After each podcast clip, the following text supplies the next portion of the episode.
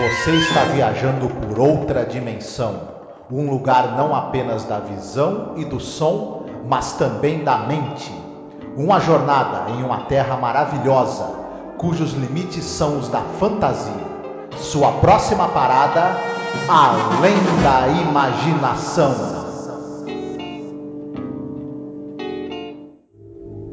Now look, whoever you are, I don't want any trouble. But if you don't get out of here, I'm going to call the police. Go ahead. Call the police. Call the fire department and tell them to bring an oxygen mask. There is a man dying.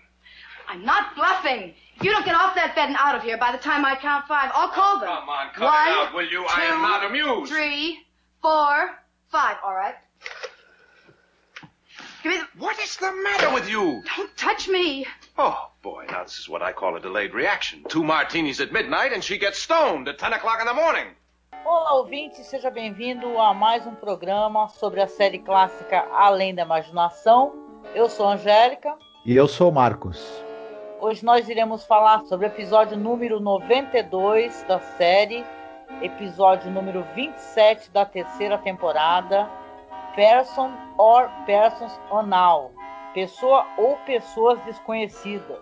Esse episódio é dirigido pelo John Brand, que é um diretor que a gente gosta muito dos episódios que ele dirige. É escrito pelo Charles Belmont. E é um episódio, né, Marcos, que ele, como vários episódios que o Charles Belmont escreve, ele quer fazer uma análise meio da, da mente humana, né, do sonho, né, de realidades que se tornam pesadelos, né? É, essa era uma temática recorrente do trabalho do Charles Belmont e que ele acabou trazendo para a série. Também era uma temática recorrente em, em, episódios da série Além da Imaginação. Um personagem se via num pesadelo recorrente, numa situação em que a realidade a realidade dele, né, estava alterada, em que a identidade está trocada, enfim, é, situações que são bastante é, assustadoras, né? E também que abrem possibilidades de fantásticas, né? E de, de roteiro muito grandes, né? Sim, o Charles Belmont, como a gente vem falando em alguns episódios, né? É, ele já gosta de tratar dessa temática.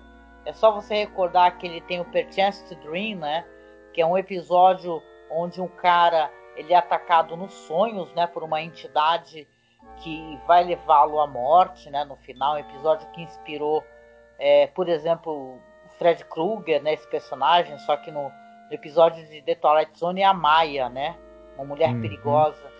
Então ele gosta realmente dessa temática, né? O Richard Madison também, eles têm uma eles, eles têm uma certa similaridade, alguns episódios onde eles tratam da, da temática, porém de maneiras diferentes eu arrisco a dizer aqui que eu gosto muito do que o Charles Belmont faz, sabe, com as histórias que ele, que ele cria, né? Esse é um roteiro original dele e ele trata uma questão que ele é uma questão muito importante para a gente, né? A questão de você é, é, você ser reconhecido, né?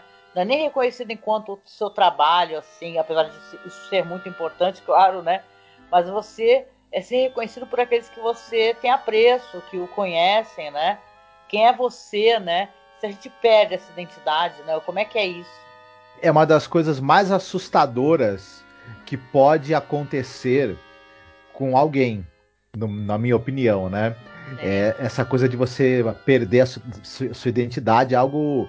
É, não é à toa, eu sei que não tem, não tem nada, aparentemente não tem nada a ver, mas é por isso que, por exemplo, o zumbi ele é, se tornou esse fenômeno da cultura pop é, perene, porque justamente tem a ver também com perda de identidade, né? E aí é o grande medo.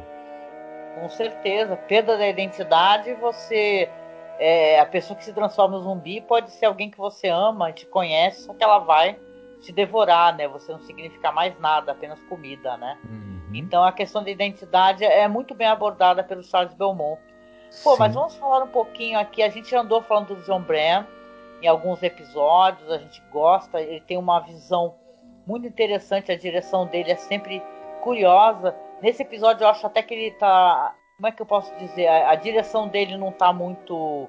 Ele não tá se arriscando em muitas coisas, sabe? Então é uma coisa mais comum do que o John Brand faz, né? que inclusive ele tem essa, essa coisa da estética do expressionismo, né? Aqui tá uma direção muito mais direta, né? Uhum. Ele tinha muito jeito para lidar com essas coisas do, dos episódios que tem essa temática do pesadelo. Ele dirigiu alguns, mas esse aqui talvez seja o episódio, eu concordo muito com você, menos estilizado da que ele dirigiu, né? É. Não, é engraçado que, claro, a gente vai chegar lá, mas eu acho que esse é um episódio que se houvesse uma estilização, inclusive um, um cenário, uma, um local de filmagem mais escuro, ia trazer muito mais a questão do pesadelo, mas ele subverte isso daí, tem muitas tomadas que são à luz do dia, né? Uhum. Mas isso é uma coisa que a gente vai comentar mais para frente. Mas o que, que a gente pode falar, por exemplo, dos atores e atrizes aqui? Eu já estou sabendo aí que o Richard Long, por exemplo, que é o, o personagem principal, é um cara famoso, morreu jovem, né, 47 anos de idade. Ele está acreditado em House on Haunted Hill, né, que é um filme maravilhoso com Vincent Price. E olha, ele é ótimo mesmo, assim, um ator que tá é, é, depende muito dele, de verdade, assim. Esse episódio dá essa sensação de, de confusão que dá no espectador, que você se sente tão confuso quanto o personagem dele, o David, né? Uhum. Pois é, ele é um cara, como você já tinha falado, ele morreu jovem e nos anos 70, em 74, ele teve uma sequência de ataques cardíacos, ele sofreu numa mesma semana e acabou falecendo por conta disso. Mas ele começou bem jovem, ele ainda era adolescente. Nos anos 40, ele começou no cinema meio que apadrinhado da Claudette Colbert. E ele era um cara muito bonito, né? E essa beleza física para os padrões da época, né? É, rendeu para ele muitos papéis de, de coadjuvante no cinema. Depois ele foi para TV e ele ficou muito famoso porque ele fazia o personagem Gerald Barclay na série The Big Valley. É uma série que eu acho que não passou na televisão brasileira, então não é muito conhecida do público. Ele é muito lembrado pelo público americano por essa série e também ele era o professor Everett na série Nanny and the Professor. Também outra série que eu acho que não se foi exibida no Brasil eu não assisti. E então ele, ele é muito conhecido do público americano por essas duas é, participações dele. Teve também, além disso, em, várias outras séries. Ele fazia suspense, fazia policial, faroeste, enfim. Uhum. A gente tem a personagem também da esposa dele, a Wilma, que é feita por duas atrizes que têm é, participação mais na televisão. Uma delas, a Shirley Ballard, por exemplo, ela está em Mad Max, né? O primeiro, no, no primeiro Mad Max. Olha, quem ela faz no Mad Max? Ela, na verdade, trabalhou como no departamento de continuidade e no, e no roteiro. Ah, tá. É que ela foi você falou, parece que ela tinha feito algum personagem. ela também trabalhou atrás das câmeras. Entendi. Né? E, e, na verdade ela trabalhou, ela, ela, era, ela era mais disso, ela trabalhava bastante com isso nos anos 70 em diante, ela trabalhou com isso no departamento, na, na parte de continuidade e roteiro, tanto na TV quanto em filmes. Olha, que excelente. Falando ainda um pouco do elenco, você tem o, o, o cara que faz o guarda do banco, era um sujeito que ele aparecia bastante na televisão. Ele, ele era um daqueles caras que, que ele era sempre o xerife, o, o Joey Higgins, né? Que faz o guarda do banco. Pelo aquele jeitão dele, ele, né? Ele fez vários xerifes, vários guardas, vários policiais, enfim. Também uma, uma, uma carinha fácil da televisão, mas coadjuvante, né? As pessoas dificilmente vão lembrar muito dele. Agora, outro cara importante da gente falar rapidinho é o cara que faz o médico, psiquiatra, que é o Frank Silvera. Esse cara, ele era um ator afro-americano, mas ele tinha uma característica que ele tinha uma pele um pouco mais clara. Então ele fazia afrodescendentes, ele fazia latinos, fazia polinésios, fazia brancos. Ele, né, é, cons conseguia transitar entre papéis de, de diferentes raças, digamos assim. E ele foi notabilizado também por ser um grande ativista pelos direitos civis e pelos direitos dos afro-americanos. Olha que legal. Né? E inclusive ele, ele, é o patrono dessa associação que o Morgan Freeman é um dos, é um dos fundadores, é um dos caras que, que toca, né? De escritores afrodescendentes, americanos, etc., e de, de, e de agentes culturais afrodescendentes, né? Então foi um cara muito ativo, muito ativo no, no, na, na, época dele. Ele faleceu no, em 1970 aos 55 anos. Mas tem muitos e muitos papéis na TV. Ele, talvez o pessoal lembre, quem assistia a Chaparral, que passava no, muito no Brasil, ele era o Dom Sebastian Montoya, que aparece em vários episódios da série Chaparral, por exemplo. Talvez o público brasileiro lembre dele dessa série. Certo. Muito bem. Tá certo, então vamos lá para a sinopse. Hoje é sua vez, fique à vontade.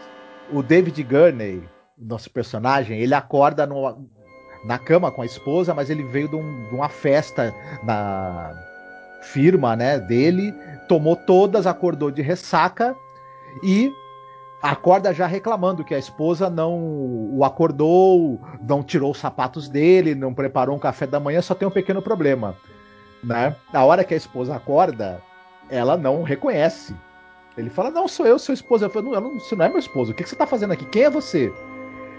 Bom, o David, infelizmente, vai descobrir que a, a esposa não, não lembra dele, os colegas de trabalho não, nunca ouviram falar dele, e as pessoas todas que ele acha que o conhecem, que são seus amigos, parentes, a mãe, ninguém nunca ouviu falar dele. E agora? O que, que ele faz? O que, que você, o nosso ouvinte, faria numa situação dessa? Pois é, o David, até no começo, é um personagem que você não consegue tomar muita simpatia por ele, né? Porque ele tá sendo um babaca. Enquanto a mulher tá deitada, parece que ele tá deitado de terno, cheio de serpentina, né? Uma ressaca braba. E ele fica é, reclamando dela, né? Enquanto ela tá dormindo. Ah, você nem tirou meus sapatos pô, fica aí dormindo até meio-dia. Ele fica falando um monte de bobagens, de, de grosserias pra ela, né? Uhum. Até que uma hora ele resolve sacudir ela pra ela acordar. E aí sim que ela acorda é, totalmente assustada quem é esse cara, né? E a atuação dessa atriz é muito boa, né? Ela mostrar esse espanto, né? De quem é esse cara que tá me sacudindo no meu quarto, né? Quando ele vai vendo que não tem nenhuma roupa dele nas gavetas, que no closet só tem roupas de mulher e tal, ele fala, quer saber, eu vou embora, fica aí então, entendeu? Que eu vou pra firma. E ele pega o carro, só que você já supõe que obviamente é o carro dela, né? Não é o carro dele, né? E vai pra firma. E é uma cena muito constrangedora, né? Esse negócio dele entrando na empresa e tentando falar com todo mundo, tratando todo mundo pelo nome, ninguém olhando pra cara dele. Até que ele chega na mesa dele tem um cara lá, né? E ele vai lá bem pé da vida querer remover o cara à força, né, da mesa e, o, e é retirado pelos guardas, né? Como eu falei, esse é um episódio assim que se você tem o John Bran é, fazendo alguns episódios onde ele é, se arrisca muito na questão da filmagem, né, pega uns ângulos interessantes, né? Esse é um episódio que ele é muito, é, é ele não é nada audacioso dirigindo esse episódio, né? Mas é que é um episódio que parece que, não sei se tu concorda comigo, ele dentro dele mesmo já tem uma questão de você ficar muitíssimo intrigado. Uhum. Porque não é explicado para o espectador absolutamente nada por que, que isso está acontecendo. Você pode supor, você vai ter. Ele vai ser preso, né? A polícia vai lá na empresa é, é prendê-lo, né? E tal. Inclusive a mulher que falou, né? Foi atrás dele e tal. E ele acaba sendo preso e vai parar no consultório de um psiquiatra, né? Que tá com, até com um cara lá na, no quarto lá que é o Churchill, né? O cara que o médico fala, né? Então você presume que ele é um cara que está com problemas para poder é, é, aceitar é, que ele não tem essa identidade, né? Mas ao mesmo tempo o David ele é um cara muito racional, né? E se você tem a, a aquele negócio dele, um, um momento vai bater esse negócio da confusão mental, né?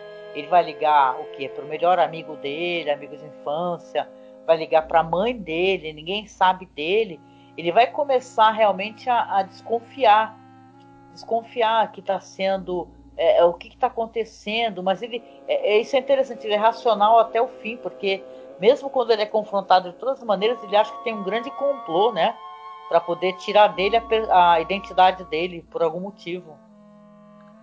Sim, é interessante isso. Esse episódio, para mim, ele tem duas coisas que fazem ele funcionar bem. É, atuação do Richard Long, o fato dele ser esse cara meio cri-cri, ele tem uma, uma, atuação que é meio até, até, um overacting de certa maneira, né? Ele tem uma reação exagerada às coisas, mas isso faz e, e ele é meio babaca, como você falou, né? E ele tem uma reação né, meio nervosa, irritada, mal criada com todo mundo por, pelo que está acontecendo. É bom lembrar que o cara também tá vindo de uma ressaca e descobriu que a vida dele acabou, né? Isso não é para deixar ah, ninguém. Não, mas isso daí não, não tira o fato que ele maltrata a mulher dele, né? Então. É folgado, não é ressaca, né? Não é ressaca que faz isso, aquele é sem noção mesmo. Mas, mas ninguém isso... deseja isso pra uma pessoa mesmo que seja um babaca, né? Uhum. Tu acordar e, e ninguém te reconhece, né? Mas esse jeito estriônico dele, eu acho que foi muito bem sacado pelo ator, porque torna ele marcante. Ele não é apenas alguém que se caracteriza por estar tá numa situação absurda. Ele tem seus traços de, de, de personalidade marcantes. É meio babaca, meio esquentadinho, né? E a gente acaba é... E o fato dele ter essas reações ajudam a história a ser mais interessante e a história a avançar. Né? Ele é um cara muito. É... de reagir às coisas.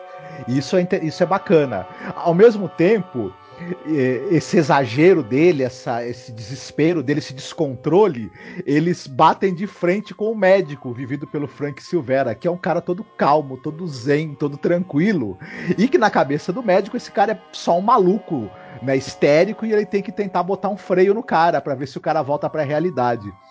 Essa dinâmica acaba sendo divertida e ao mesmo tempo interessante. Ah, ah, é engraçada, né? Porque a uhum. cena que ele pula da janela, tá conversando com o médico, ele começa a falar, tá todo mundo tentando me enganar, e pula. Ah, eu dei risada alto aqui em casa porque uhum. foi engraçada. E esse, esse elemento um, um, pouco de pastelão que tem, desse, um, esse, esse, traço de humor, é bacana porque suaviza um pouco essa história que poderia ser terrível, já que ela é uma história de fantasia, como você mesma disse, não é explicado por que, que aquilo acontece é, é uma brincadeira que o roteiro nos propõe, ele equilibrar essa coisa do, do, do desespero, do medo, com o humor também, com o ridículo dessa situação, é bacana e funciona bem. O equilíbrio tá ali certinho. Até porque o John Brown é um diretor com uma mão muito segura. Então, ele tá menos estilizado no sentido da narrativa, mas ele é, tá com a mão firme para equilibrar o tom ali de cada coisa e fazer as coisas estarem bem dosadas e funcionarem e o ritmo não cair nunca. É, o episódio é muito bem conduzido, né?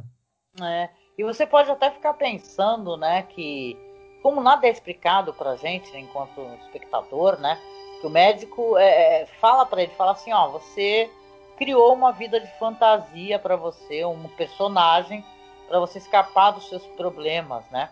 Aí quando ele foge, inclusive, ele vai parar num lugar, porque ele fala assim que é um dos lugares aonde ninguém sabe, a minha mulher não sabe que eu vou lá. E tal. Eu até pensei, pá, vai pra casa da amante, né? Algo do gênero. Não, foi pro bar. Uhum. Aí quando chega no bar, né, o barman, que é um cara que eles têm amizade, vai lá toda sexta-feira há mais de três anos. E o barman não sabe quem ele é e fica até perguntando por que, que você sabe o meu nome, né? Depois ele ainda dá a ficha, fala assim, não, você é casado, os nomes das suas filhas são assim, assim e tal. Então ele continua nessa frustração, né? E ele não tem resposta para isso. Quando ele acha que vai ter a resposta, porque ele vai para um estúdio, né, fotográfico, e ele lembra que tem uma foto que ele tirou no zoológico com a esposa dele. Aí tem aquele negócio dos números, né, o número da foto e tal. Aí a mulher encontra, mostra a foto para ele, quando ele olha, tá ele e a mulher dele. Aí você pensa, porra, né? Esse cara tem uma prova aí, né? Uhum. Do, que, do que realmente ele foi casado com essa mulher e tal, né? Só que aí quando ele vai tentar sair, tá todo mundo lá, tá o médico, tá os enfermeiros para poder prendê-lo novamente, né? E ele vai mostrar a foto e falar assim, ó, seguinte, ó, a foto aqui, a prova que realmente sou casado. Aí quando ele vai mostrar, cadê a mulher? Só tá ele parado sozinho, entendeu? Na verdade, na foto. E aí que ele entra em parafuso de vez, né? E ele fala, não é possível, não é possível, não é possível, e começa a bater, bater, bater. Aí a gente vai ter o, plot twist do episódio, não é verdade? Porque ele vai é, acordar novamente, né? Ele começa a falar assim, tá do, do mesmo jeito que ele acordou no, no, no, começo do episódio, todo vestido. Ele, nossa, que pesadelo, que horrível e tal. Aí a mulher, assim, né, de costa, né, fala assim: ah, pesadelo, meu querido. Ele, ah, nossa, o pior dos pesadelos, né? Ah, ela fala, ai, amor, eu não, não tirei aqui os seus sapatos porque ontem cheguei meio cansada também e tal, e se levanta para poder, né? Você deduz que ela tá, dormiu com alguma máscara, né? No, no rosto, né? Aquelas cremes, sei lá, né? E você não vê o rosto dela, né? E nisso eu acho até que o diretor é bem habilidoso, né? Mas a série já provou por A mais B que eles são muito bons nisso, né?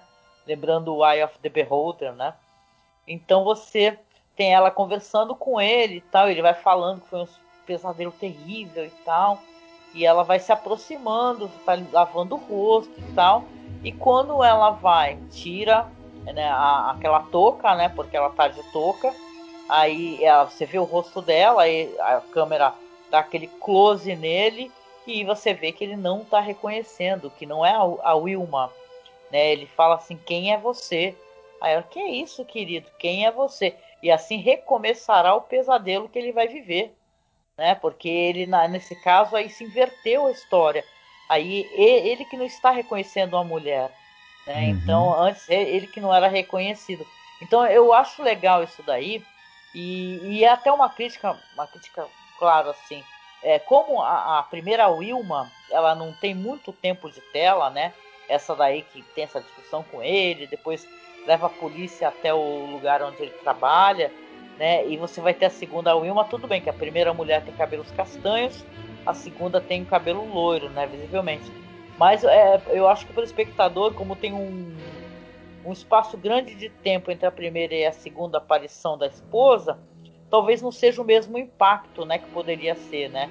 Mas não deixa de ser um final aterrador, né? entendeu? Porque uhum. você sabe que vai recomeçar a história dele então, né? Como será? Será que ele vai chegar na empresa dele e, e, e ele também não reconhecerá ninguém? Entendeu? E por aí vai, né? E tal. Interessante. Uhum. Pois é, a, a gente, para a gente se definir, a gente precisa do nosso contexto. A gente se define enquanto a gente tem relação com os outros, na nossa relação com as outras pessoas.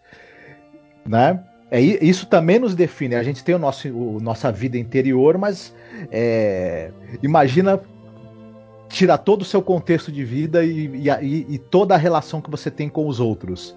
Ninguém mais lembra de você. você. A história que você tem com as outras pessoas, que, que é a sua história também, deixou de existir. É como se você não existisse mais também, né?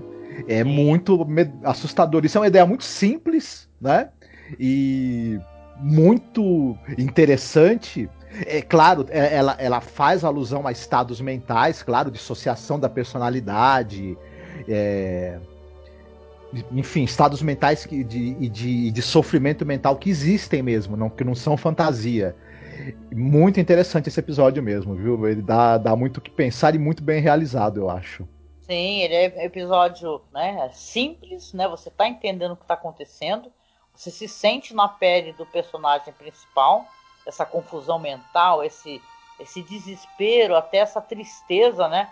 Quando ele tem toda a certeza que vai ser reconhecido e a pessoa não dá a menor pelota para ele, né? Então, então no final, quando você sabe que isso vai tudo recomeçar, você fica é um final devastador, né? Alguns filmes que eu já assisti que tratam dessa questão de você é, perder a tua identidade, né? E vamos lá então para as recomendações, né? Você separou algum para recomendar?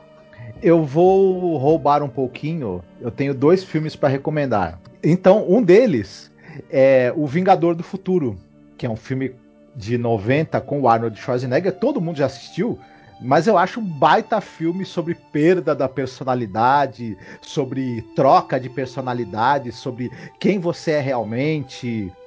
Enfim, é, eu gosto muito desse filme, tem altas teorias, né? Uhum. esse filme, muito legal. Quando eu assisti, é, Na época, é, eu, eu achei que estava literalmente acontecendo o que parece que está acontecendo. Mas hoje eu tô mais pela teoria de que, na verdade, não. Mas quem re reassistir o filme vai relembrar do que eu tô falando, né? E, mas é um filme. No fim, para mim, ele, ele, é, ele é um filme de ação, claro, mas ele tem isso dessa coisa dúbia de de quem o cara realmente é, se ele tá tendo uma, uma, uma memórias do que ele era antes ou se é, isso é dissociação da personalidade. É muito bacana mesmo esse filme, vale a pena. O outro filme que eu tenho para recomendar é um filme que chama-se Buba Hotep. É? Adoro Buba Hotep. Né? E é um filme que é, Don Coscarelli, né, o diretor, e tem o Bruce Campbell e o Ossie Davis no papel principal. O, a história do filme, basicamente, o, você tem o Elvis Presley, que não morreu na história do filme. É, ele, ele tá vivo num asilo, né? E ninguém acredita que ele é o Elvis. Por, é, no filme explica por que, que é, as pessoas acham que o Elvis morreu, mas que na verdade ele tá vivo. No filme tem a explicação. E ele tá vivendo nesse asilo de, de idosos e esse asilo vai ser atacado por uma ameaça sobrenatural. E eles e ele, os idosos, o Elvis idoso e os outros idosos vão ter que se unir para tentar enfrentar essa, esse monstro que invadiu o asilo. É muito interessante, muito divertido e muito tranqueira esse filme. Né? Adoro, muito bom mesmo, gente. É um filme engraçado e o Bruce Campbell tá ele é sempre maravilhoso, né? Mas esse filme. Aliás, recomendando, né, Marcos? O podcast que eles têm sobre o Buba Hotep. É Nossa, é muito é... legal. É sensacional o, o, o podcast que eles fizeram sobre esse filme, viu? É para passar mal de dar risada tanto quanto o próprio filme. Sim, com toda certeza. Muito bom. Pois é, eu nessa vibe aí da, da perda da identidade eu pensei, é, tem um filme com Will Smith que é que tem esse lance também que é um esquema meio de governamental e tal, que não é nem a perda da identidade, acho que é mais a perseguição. Mas sobre a questão da perda, né? Aí sim, enquanto uma grande conspiração, eu lembro daquele filme da Sandra Bullock, que não sei se tu vai lembrar, que é o A Rede. Uhum. O original é o The Net, né? É um filme de 95 que ela fez assim é sair dali do, do velocidade máxima, né? E ela faz uma analista de sistemas, né, chamada Angela Bennett, que ela passa os dias, as noites dela procurando bugs, né, em software, até que ela recebe pela FedEx um disquete, né, com ela tá prestes a sair de férias e tal, ela fala muito ali com por telefone com alguns amigos, uma amiga lá de uma empresa para qual ela presta serviços, mas ela está prestes ali a entrar de férias. Tem uma mãe que ela tem problemas de saúde, problemas mentais, que se encontra no asilo. E ela recebe esse disquete, mas ela não dá muita bola para isso. Ela pega o disquete, guarda e vai lá fazer a viagem dela, né? É, sem contar muito, acontece que ela nessa viagem, ela vai acabar conhecendo um cara muito bonitão, né? E, e ela vai, inclusive, é, ser roubada, né? Vai começar a acontecer umas coisas esquisitas, né? Roubam ali o, o, o notebook dela, né? As coisas nas quais ela está trabalhando, inclusive. Trabalhando até nas férias, né? Olha o nível de, né? de, uhum. de nerd. Aí a vida dela vai dar uma reviravolta, né? Porque ela vai, vai acabar descobrindo alguma coisa que não é para descobrir, né? Como em todo o thriller, né? Que é um bom thriller vai ser perseguida e o lance é que ela vai perder a identidade dela. Você vai descobrir que um belo dia ela vai ver que a, ela está prestando serviço para uma empresa, ela vai chegar lá e tem uma outra mulher que diz que o nome dela é Angela Bennett, né, que inclusive roubou a vida dela. Então ela se torna alguém, uma pessoa sem identidade, precisando descobrir o que está acontecendo, né, vai ter que resolver essa trama, né, que vai envolver política e tudo, é, e né, para onde essa história vai chegar, né? Eu, eu uhum. sei que esse é um filme, é, é, é muito interessante, é escrito pelo mesmo cara que escreveu aquele filme maravilhoso, o roteiro do, do filme do David Fincher. Você lembra aquele The Game? Uhum, Vidas é em um, Jogo, né? Vidas em Jogo, que é um filme que eu amo de paixão, né? São dois caras, na verdade, que é o John Brancato e o Michael Ferris, né? Então essa dupla aí, os caras escrevem uns thrillers incríveis mesmo. E esse é um filme que ele vale a revisão, gente, porque eu lembro, não faz muito tempo, eu fiz a, a revisão desse filme, né? Falei, pô, curiosa, né? O que será tu assistir? Aliás, uma coisa que eu adoro fazer, não sei vocês, pegar esses filmes dos primórdios da internet, que é sempre tudo muito divertido, entendeu? É tipo o John Mnemonic, entendeu? Que o cara é, é, tem, sei lá, 300 megabytes de, de espaço na mente, né, para poder carregar dados. Então, aqui é a mesma coisa, as pessoas trabalhando com disquete, né? Então, para quem lida com tecnologia da informação, isso é muito interessante, né? E, e, é um filme muito legal, esse filme da Sandra Bullock aí, gente. Se eu localizar, e às vezes você andando no OK Who, não sei se vocês é, visitam o OK Who, a gente tem, tem canal lá, né? Tem muitos filmes online, legendados, dublados, e fatalmente deve ter esse filme com a Sandra Bullock lá. Eu uhum. tento colocar na, na publicação para vocês. Mas tu gosta desse filme, Marcos? Eu acho esse filme interessante. Ele tem uma, uma, uma outra leitura, uma outra camada, né? É, que o personagem, o vilão do filme, chama Nicholas Devlin, né? Que você, o nome dele tem Devil. E ele e, e o diabo é o pai da mentira. Oh. E ele influencia as pessoas. E, você, você, e ela, começa, ela começa a ficar numa situação que ela não pode confiar em ninguém. Ela não sabe quem, quem na verdade, é seguidor do, do Nicholas Devlin e, e tá se fazendo passar por outra pessoa e quem não, porque eles podem alterar as identidades usando, né, a, a mudança de registro. Então, tem uma coisa meio uma, uma, possibilidade de uma leitura dela tá dela tá acossada por, por algo como se fosse uma força demoníaca é, e, e, com, e com as seclas, né? Com, como se fossem as seclas do demônio. É interessante essa, essa outra leitura. Ah, muito legal, muito legal. Pô, esse filme já fez mais de 25 anos, gente. E eu, eu lembro de ter, de ter assistido no VHS. Então aí você se sente até velho, né? Mas foi uma experiência legal reassisti-lo, viu? Ele tem 25 anos e a Sandra Bullock tá com a mesma cara, né? E 25 tá anos linda. depois. Né? Tá cada vez mais linda a Sandra Bullock, né? Eu queria saber qual é essa fonte da juventude que essa mulher tá mergulhando, né? Eu só consigo vê-la cada vez mais bonita e mais talentosa, né? Porque para mim ela ela tá cada vez melhor, né? Ela era uma atriz assim de, de comédias românticas, né? Alguns filmes de ação e foi para filmes assim como Gravidade, que é um filme que uhum. eu nossa, eu adoro todo o coração, né? Tem vários filmes com ela legais. Então eu, eu sou o maior fã mesmo da Sandra Bullock. É, a, a Sandra Bullock, você é, tem aquela coisa da, das atrizes que volta e meia elas são a namoradinha da América, né? Eles sempre o cinema americano ficava buscando esse tipo, né? Da, da, da, da, protagonista da Boa Moça e tudo mais, mas a Sandra Bullock é um, é um dos, dos exemplos de, de que foi lançada para ser essa coisa tipo namoradinha da América, mas provou seu talento como atriz diversas vezes e, e ela tá cada dia atuando melhor em filmes mais interessantes e relevantes, né? É verdade, eu gosto muito dela, como eu já disse, né? É bom, é isso. É, confiram aí, tomara que vocês gostem. É, caso você não tenha assistido, contem para mim, tá? Se vocês gostaram. Uhum. E hoje é a sua vez de escolher música. Você separou música? Sim, eu gosto muito de uma música do Mike Oldfield chamada Shadow on the Wall. Que tem um pouco a ver com isso também, do cara que ele passa a ser é, desprezado por todo mundo e parece que ninguém o reconhece e o tratam como se ele fosse alguém que ele não é. Bem, bem bacana a música legal. Eu gosto desse Michael Oldfield aí. Eu conheço mais as músicas mais pops dele, né? Mas essa daí eu não recordo, não. Vamos ver, vamos conferir no final. Vou conferir junto com vocês. E é isso, né, minha gente? Chegando ao finalzinho aqui, eu sempre repito, né? Falo das redes sociais. Acessem lá a nossa página no Facebook, tá? Que a gente tem a página do nosso site, que é Masmorra Cine. Temos página lá de documentários, fotos, é, bastidores da série, que é Twilight Zone Behind Scenes.